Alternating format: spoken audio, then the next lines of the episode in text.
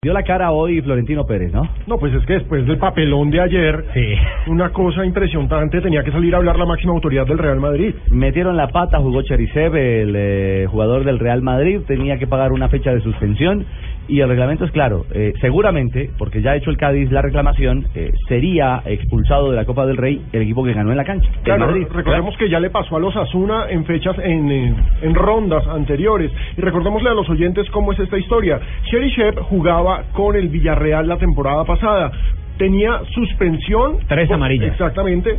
Con el Villarreal. Resulta que la Real Federación Española, antes de que comience la temporada, le envía a todos los clubes, estos son los jugadores que tienen pendientes sanciones. Entonces el Real Madrid no puede decir que no sabía, Exacto. porque ahí ya estaba advertido. Lo que pasa es que no aparecía como jugador- no le recordaron que es diferente Exacto. porque ya estaban notificados, Ya hay una resolución pública. Hay una resolución pública fechada en junio.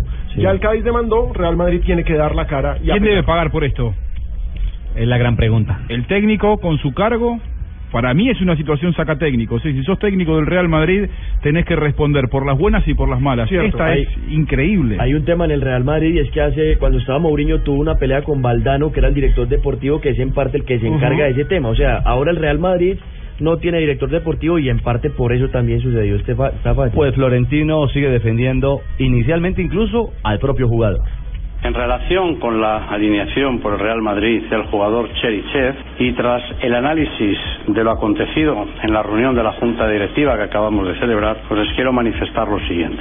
La sanción consistente en la suspensión de un partido por acumulación de tres tarjetas amarillas en la competición de la Copa del Rey de la temporada pasada, mientras el jugador prestaba sus servicios en el Villarreal, a nuestra manera de ver no es efectiva, porque nadie le ha notificado al jugador dicha sanción, tal y como claramente establece el, el artículo 41, apartado 2 del Código Disciplinario de la Real Federación Española de Fútbol, cuando dice que las resoluciones sancionadoras no producirán efectos para los interesados hasta su notificación personal. Es un principio esencial y básico de todo derecho sancionador que la sanción no es eficaz, es como si no existiera, hasta que se le notifica al sancionado. Al jugador Cherichev, según manifiesta, nadie le notificó la sanción y por tanto esta no es eficaz.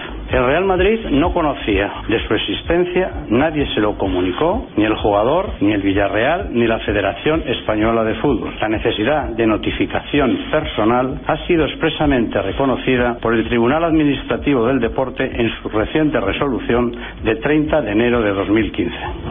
Bueno, eh, la pregunta es, si uno compra, usted compra un carro, Claro. ¿sí?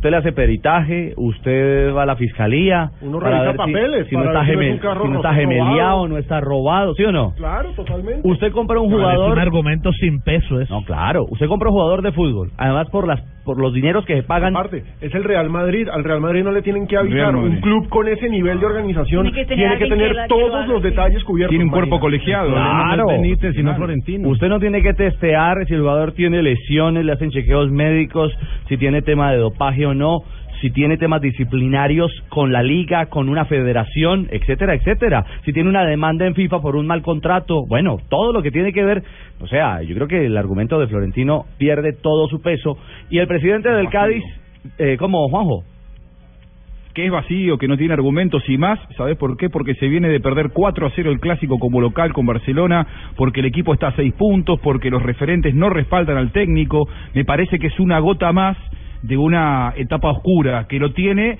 a Florentino como presidente y a Rafa Benítez como técnico. Uno de los dos me parece tiene que hacerse cargo de este papelón que han hecho ayer.